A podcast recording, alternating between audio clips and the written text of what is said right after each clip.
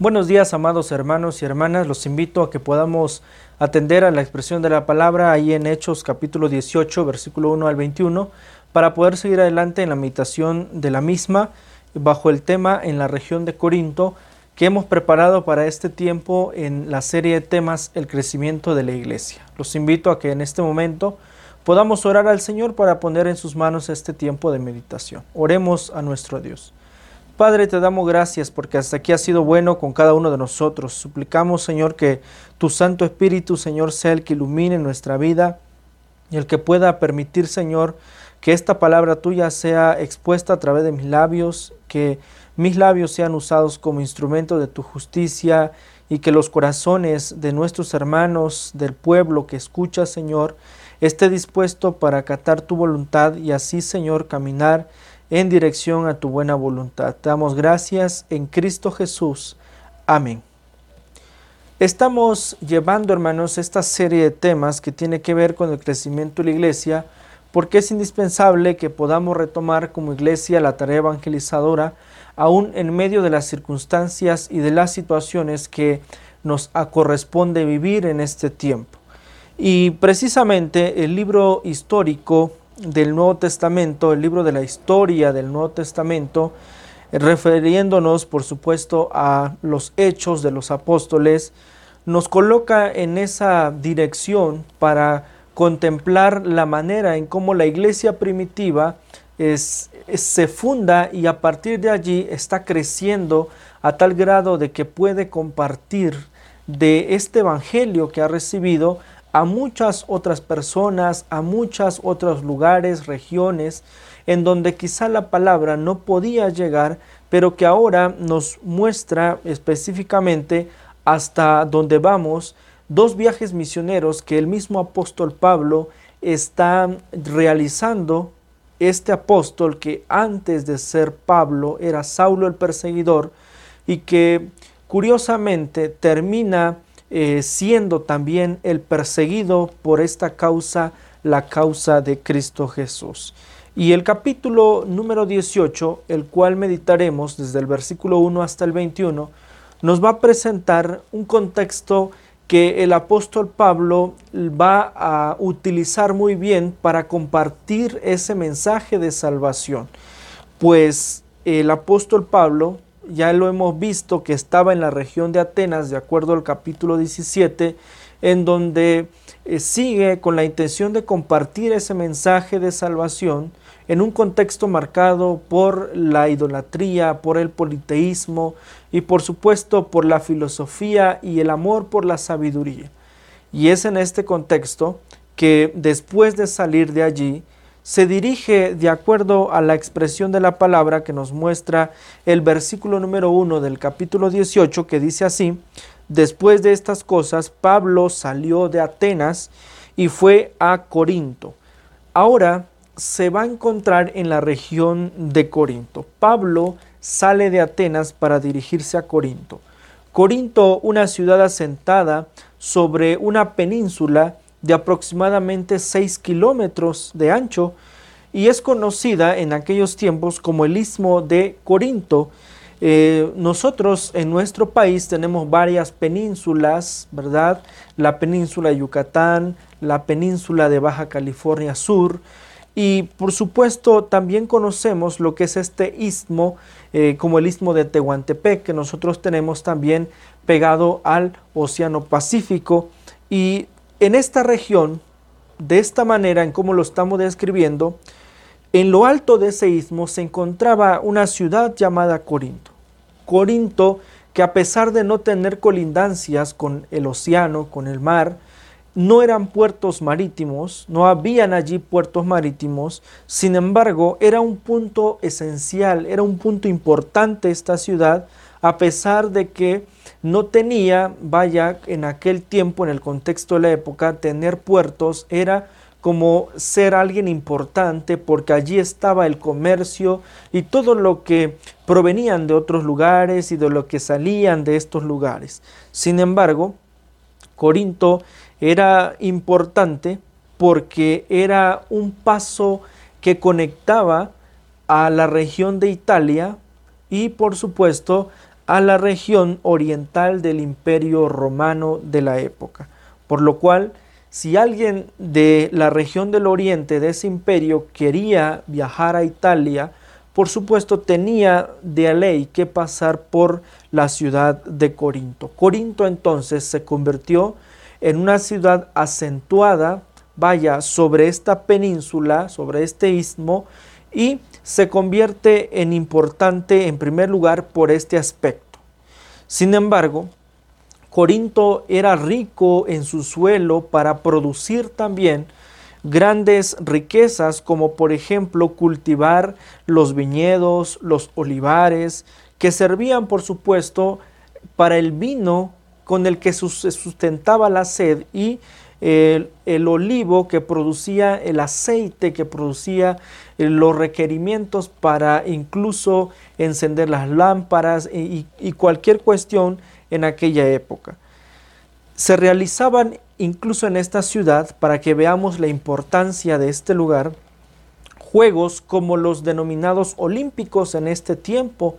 Se realizaban varias eh, competencias en esa región, en esa ciudad, y por lo cual Corinto se reconoce entonces su importancia por varios elementos. Sin embargo, también se le reconocía por su adoración extremista a Afrodita, la diosa de la fertilidad, la diosa de la abundancia, y por esta intención de ellos de realizar estas acciones, se ganaron el título especial como el de la ciudad más inmoral de toda la época, porque se cuenta y se dice de acuerdo a la historia que en el templo de Afrodita estaban más de mil mujeres este, dando eh, culto a esta diosa.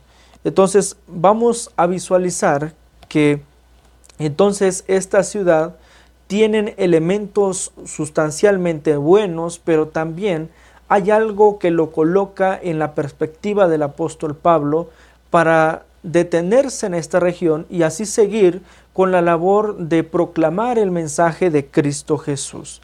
Lo que veía Pablo, por supuesto, es que Corinto era una ciudad muy importante en donde el Evangelio podía florecer, en donde este Evangelio de Cristo Jesús podía sentarse bien y colocarse en un lugar no solamente de importancia por todo lo que ahí se realiza, sino porque desde allí está ese flujo de personas, de comercio y de todo lo demás, y que asimismo se podía llevar el mensaje de salvación. Y por esa razón es que durante el segundo viaje misionero del apóstol Pablo, en la última eh, embarcación se encuentra en la región de Corinto. Y ya lo hemos visto en el versículo número 1. Y después nos dice, desde el versículo 2 al 4, que el apóstol Pablo, estando ya en esa región, en esa ciudad, está persistiendo en la predicación de Cristo Jesús y halló a un judío llamado Aquila, natural de Ponto, recién venido de Italia con Priscila su mujer, por cuanto Claudio había mandado que todos los judíos saliesen de Roma, fue a ellos. Versículo 3, y como era del mismo oficio, se quedó con ellos y trabajaban juntos, pues el oficio de ellos era hacer tiendas. Y discutía en la sinagoga todos los días de reposo y persuadía a judíos y a griegos. Es decir, el apóstol Pablo está insistiendo en predicar de Cristo Jesús. Y el énfasis especial se hace, por supuesto, para con los judíos que habitaban aquella región. Y como ya hemos mencionado que la ciudad de Corinto va a ser un paso importante de flujo de personas, el mismo texto nos menciona esta realidad porque un judío llamado Aquila junto con eh, Priscila, su esposa, dice el texto, fueron deportados de Italia y por supuesto tuvieron que pasar por esa región, la región de Corinto. Y el apóstol Pablo lo que hace es unirse a ellos, porque curiosamente Aquila y Priscila tenían esta, esta labor, su trabajo era hacer casas de campaña, su eh, trabajo era hacer estas tiendas que en nuestro contexto son estas casas de campaña y que allí vivían las personas, habitaban las personas. Y nosotros observamos cómo el apóstol Pablo, incluyéndose con ellos, insistía en las sinagogas, dice, en los lugares de enseñanza, y persuadía a los judíos y a los griegos. Es decir, el apóstol Pablo seguía con esta tarea importante de proclamar el Evangelio de Cristo, lo que por supuesto nos coloca a nosotros como iglesia en una enseñanza muy clara para nuestra vida que consiste en la persistencia de llevar este mensaje, la persistencia de predicar de Cristo Jesús a todas las personas. A veces nosotros, hermanos, nos falta persistir. No somos persistentes. Somos de aquellos que vamos una vez y después no nos queda ganas y no volvemos a insistir. Sin embargo, el apóstol Pablo nos enseña que es importante persuadir conforme a la verdad de Cristo Jesús. Y por eso Pablo, utilizando, eh, vaya, el contexto que se une para con estas personas, sigue en esa labor de predicar el Evangelio. ¿no? Por lo cual vemos aquí que nosotros no precisamente tenemos el templo como un lugar específico en donde nosotros podamos compartir del mensaje de salvación, sino que además cada quien, cada uno de nosotros tiene labores cotidianas que realiza y allí, por supuesto, hay muchas personas que no han conocido a Cristo Jesús como Señor y Salvador. Y es allí donde nosotros, hermanos, como parte, como miembros de la Iglesia de Cristo, tenemos una tarea indispensable que consiste en compartir del mensaje de salvación. No importa el lugar en donde nos encontremos, tenemos que predicar acerca de Cristo Jesús. Y enseguida, desde el versículo 5 hasta el 8, el apóstol Pablo va a retomar un enfoque de su predicación para con los gentiles o los griegos en específico. Porque recordemos que aquí, hasta aquí está predicando tanto a judíos y también a los griegos. Sabemos por la expresión del texto en Corintios que para los judíos esto era un tropezadero, el mensaje de la cruz y para los griegos era una locura. Sin embargo, en medio de estas circunstancias, de los contextos y de las formas de, vivir de los judíos y de los griegos, a partir del versículo 5 al 8, notamos como el texto nos menciona que Pablo no se cansa de persistir, pero sí obtiene en este caso este, algo natural del apóstol Pablo que tiene que ver con el sacudir sus vestidos, el quitarse la culpa, porque en realidad Pablo había hablado demasiado de Cristo Jesús y aquellas personas, judíos, no creían en él como aquel Mesías que había venido. Por eso dice la palabra del Señor que cuando Silas y Timoteo vinieron de Macedonia, porque recordemos que en este segundo viaje misionero eran compañeros del mismo apóstol Pablo, pero que se habían quedado en la región de Macedonia para atender las cuestiones de las iglesias de aquella región. Y es aquí, en la región de Corinto, donde alcanzan al apóstol Pablo y visualizan cómo Pablo estaba entregado, dice la escritura, enteramente a la predicación de la palabra, testificando a los judíos que Jesús era el Cristo. O sea, hablaba con denuedo que Jesús era el Mesías que ellos tanto esperan, tanto esperaban. Pero, sin embargo, dice la escritura que ellos oponiéndose y blasfemando a estos, les dijo, sacudiéndose los vestidos, vuestra sangre sea sobre vuestra propia cabeza, yo limpio, desde ahora miré a los gentiles, y saliendo de allí se fue a la casa de uno llamado justo, temeroso de Dios, la cual estaba junto a la sinagoga, y Crispo, el principal de la sinagoga, creyó en el Señor con toda su casa y muchos de los corintios, oyendo, creían y eran bautizados. El apóstol Pablo enfatiza su mensaje para judíos y griegos. Sin embargo, ante la respuesta negativa y las blasfemias de los judíos para con el apóstol, y no solamente con la persona del apóstol, sino contra el mensaje, contra Cristo Jesús mismo, el apóstol se limpia las manos y dice, por supuesto, que ya no es culpa de lo que les pueda pasar y acontecer, porque no han creído en Cristo Jesús. Y por eso ahora enfoca el mensaje para con los gentiles, para con aquellos que aparentemente no es, el, no es para ellos esta salvación, pero que Dios mismo está colocando esa bendición. Y a través de eso dice la escritura que Él cuando va para con los gentiles, para con los griegos, obtiene una respuesta maravillosa, porque mientras que los judíos, aquellos eh, quienes debían creer en el Evangelio, creer en Cristo Jesús como el Mesías esperado, Jesús como el Señor de nuestra vida, no creyeron, incluso hasta hoy en día muchos siguen sin creer, el apóstol Pablo en esa ocasión de irse para con los, para con los griegos, con los gentiles, puede ver una vez más cómo el gran amor de Dios está mostrándose para con eh, el apóstol Pablo en relación a ese mensaje. Porque dice la escritura que muchos, muchos de los corintios, oyendo, creían y eran bautizados. Por lo cual, el mensaje del apóstol Pablo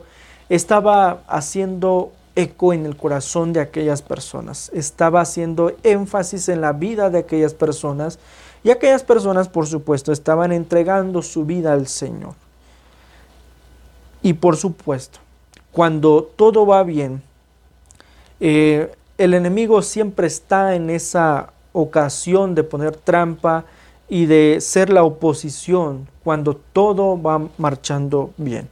Por eso, desde el versículo número 9 hasta el versículo 17, nosotros vamos a observar en la lectura del texto que aquí viene ese tiempo en donde el apóstol Pablo va a querer ser detenido, pero el mismo Pablo va a seguir experimentando la mano poderosa de Dios, la ayuda que va a provenir de parte de Dios. Hasta aquí nosotros tenemos que insistir en predicar de Cristo Jesús. Pero además tenemos que entender, hermanos, que a muchas personas les va a parecer locura lo que predicamos, les va a parecer incluso un tropezadero todo lo que hablamos. Muchos se burlarán, muchos incluso en este momento pueden burlarse y pueden decir cualquier cosa acerca del mensaje de la cruz. Sin embargo, hermanos, tenemos que insistir en declarar que en Cristo Jesús está esa salvación. Y hay de aquellos que no han de acercarse a Él, porque limpios seremos de que la vida de aquellos sea colocado en nuestra vida, porque incluso la palabra nos invita a seguir en esta tarea importante de predicar de Cristo Jesús. Y hay de mí, dice el apóstol Pablo, si no anunciar el Evangelio. Por eso, si usted, amado hermano, ha cumplido con esa tarea de predicar el mensaje y aquellas personas no están creyendo, se burlan, no quieren creer en Cristo Jesús, que el Señor tenga misericordia de ellos. Mas nosotros, hermanos, seremos limpios de toda culpa. Pero hay de nosotros que como iglesia no podamos estar trabajando al servicio de Dios. Hay de nosotros que no queremos compartir de ese mensaje, porque entonces, hermanos, entonces sí seremos culpables de la sangre de aquellos que no han escuchado el mensaje de salvación. Y entonces, cuando Pablo observa la bendición de Dios, nosotros notamos en el versículo 9 hasta el 17 que el mismo Señor Jesús le dice a Pablo en una visión de noche, no temas, sino habla y no calles, porque yo estoy contigo, y ninguno pondrá sobre ti la mano para hacerte mal, porque yo tengo mucho pueblo en esta ciudad. Y se detuvo allí un año y seis meses enseñándoles la palabra de Dios. Notamos aquí lo que nosotros debemos de recordar siempre, hermanos, que como iglesia de Cristo, no estamos solos. Que cuando nosotros vamos a predicar el mensaje de la cruz, no vamos solos. Cristo está con nosotros, su Santo Espíritu nos fortalece para poder impartir ese mensaje de salvación, para que sean las palabras de Dios y no sea nuestro deseo. Por eso el apóstol Pablo ve cómo la mano poderosa de Dios está con él a pesar de la oposición, a pesar de que muchas personas no quieren creer. El apóstol Pablo escucha la voz del Señor que le dice, no temas, tú sigue hablando y no te calles, porque yo estoy contigo y ninguno pondrá sobre ti la mano para hacerte mal, porque dice el Señor, yo tengo mucho pueblo en esta ciudad. A veces nosotros, hermanos, vamos una vez y decimos, pues yo ya, ya es suficiente, porque yo creo que no creyeron, pues no creyeron. Sin embargo, hermanos, dice aquí la palabra del Señor, que Dios es el que conoce en realidad aquellos que habrán de ser salvos. El apóstol Pablo, de acuerdo al contexto de la ciudad, bien pudiera pensar que era una ciudad perdida, perdida en la inmoralidad por la adoración a Afrodita y todos los contextos marcados por esta inmoralidad. Sin embargo, en la voluntad del Señor, allí en esta ciudad de Corinto había un pueblo especial para él. Habían muchos que habrían de creer para ser salvos gracias al mensaje que el apóstol Pablo estaba dando a conocer. Y esto, por supuesto, va a ser la iglesia de Corinto que después el mismo apóstol Pablo va a dedicar tiempo para escribir dos cartas, primera y segunda de Corintios. Por eso en este tiempo, hermanos, Pablo quizá pueda visualizar, como nosotros también, de acuerdo a nuestra perspectiva y voluntad, que ya no hay esperanza, pero para Dios, hermanos, hay muchas personas que habrán de ser salvas gracias a ese mensaje que nosotros debemos compartir, podamos compartir.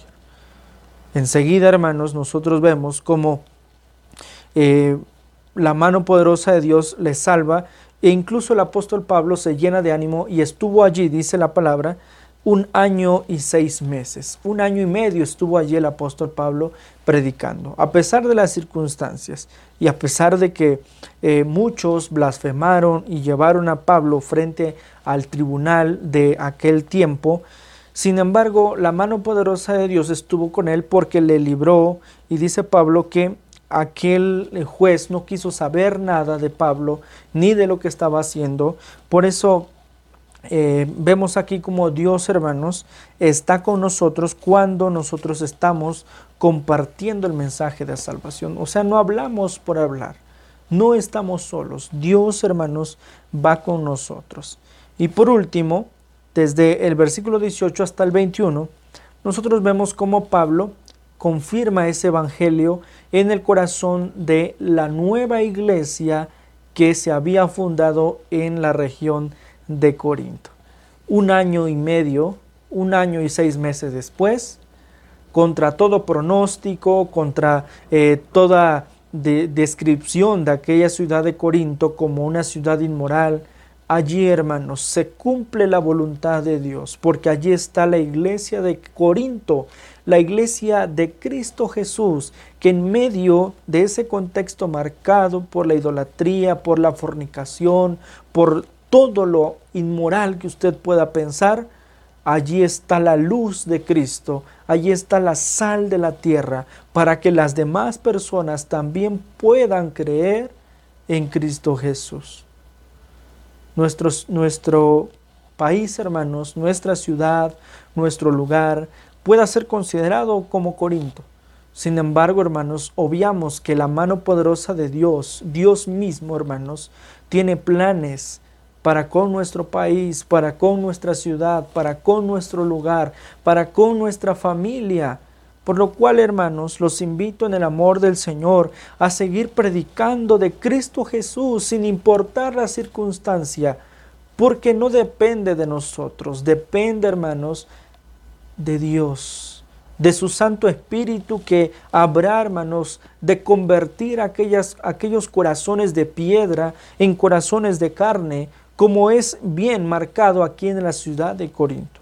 Por eso dice así la palabra del Señor, que más Pablo, habiéndose detenido aún muchos días allí, Después se despidió de los hermanos y navegó a Siria con él, Priscila y Aquila, habiéndose rapado la cabeza en Sencrea, porque tenía hecho voto, y llegó a Éfeso y los dejó allí, y entregando, entrando en la sinagoga discutía con los judíos, los cuales le rogaba que se quedase con ellos por más tiempo, mas no accedió, sino que se despidió de ellos diciendo, es necesario que en todo caso yo guarde en Jerusalén la fiesta que viene, pero otra vez volverá a vosotros si Dios quiere, y zarpó de Éfeso. Vemos cómo el apóstol Pablo se encuentra para terminar su segundo viaje misionero en la región de Corinto, confirmando el Evangelio de Cristo Jesús en aquellos que habían creído, y tomando además a Priscila y Aquila, como frutos de eh, ese compartir el Evangelio y no los deja allí, sino que los lleva y los coloca en la región de Éfeso, para que allí también ellos puedan seguir con esa labor de compartir el mensaje de salvación. Entonces, Pablo, hermanos, está confirmando esa palabra en aquella nueva iglesia que ya hay en Corinto. Y además está despidiéndose de ellos y viajando a la región de Éfeso, en donde deja muy bien a Priscila y a Aquila, sigue el apóstol Pablo. Notemos cómo la expresión del texto en el versículo eh, número 4 dice, y discutía en la sinagoga todos los días de reposo y persuadía a judíos y a griegos. Y al final, hermanos, de la expresión de esta narración, nos dice también, eh, en el versículo 19, y llegando a Éfeso, los dejó allí y entrando en la sinagoga discutía con los judíos. Entonces, hermanos, vemos que el apóstol Pablo no pierde tiempo, hermanos, no pierde ocasión, no pierde circunstancias, porque retoma cada una de ellas como parte de la voluntad del Señor, como parte de esa bendición que proviene de la gracia, de la multiforme gracia de Dios.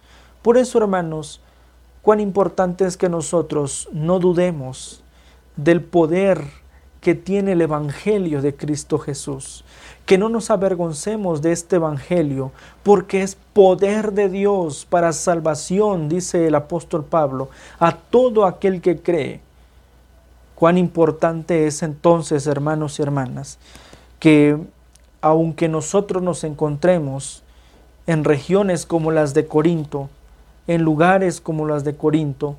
Nuestro México, nuestro país puede ser como Corinto, nuestra ciudad puede ser como Corinto, incluso nuestra familia puede ser como Corinto. Hermanos y hermanas, no dejemos de predicar de Cristo Jesús, porque Dios tiene grandes planes que nosotros a veces no conocemos. Por eso cuán importante es, hermanos y hermanas, en el nombre del Señor, que sigamos predicando de Cristo Jesús y que en medio de las circunstancias sea el nombre de Cristo en nuestros corazones, en nuestra vida, en nuestra familia y que siempre, hermanos, demos honra y gloria a aquel Dios que nos ha salvado. Oremos a nuestro Dios.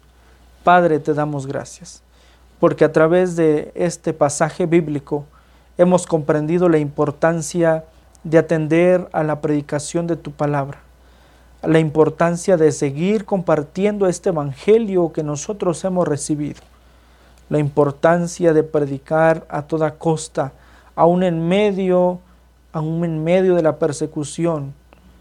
Queremos predicar tu nombre, Señor Jesús.